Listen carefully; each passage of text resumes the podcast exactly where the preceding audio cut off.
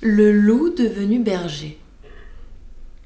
Un loup qui commençait d'avoir petite part aux brebis de son voisinage crut qu'il fallait céder de la peau du renard et faire un nouveau personnage. Il s'habille en berger, endosse un hoqueton, fait sa houlette d'un bâton, sans oublier la cornemuse. Pour pousser jusqu'au bout la ruse, il aurait volontiers écrit sur son chapeau C'est moi qui suis Guillot, berger de ce troupeau.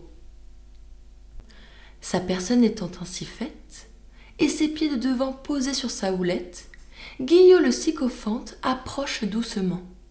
Guillot, le vrai Guillot, étendu sur l'herbette, dormait alors profondément. Son chien dormait aussi, comme aussi sa musette. La plupart des brebis dormaient pareillement. L'hypocrite les laissa faire, et pour pouvoir mener vers son fort les brebis, il voulut ajouter la parole aux habits.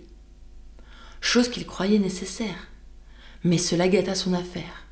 Il ne put du pasteur contrefaire la voix. Le ton dont il parla fit retentir les bois et découvrit tout le mystère.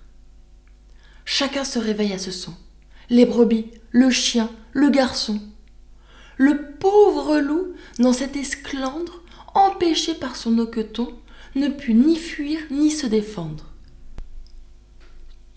Quelque endroit Fourbe se laisse prendre.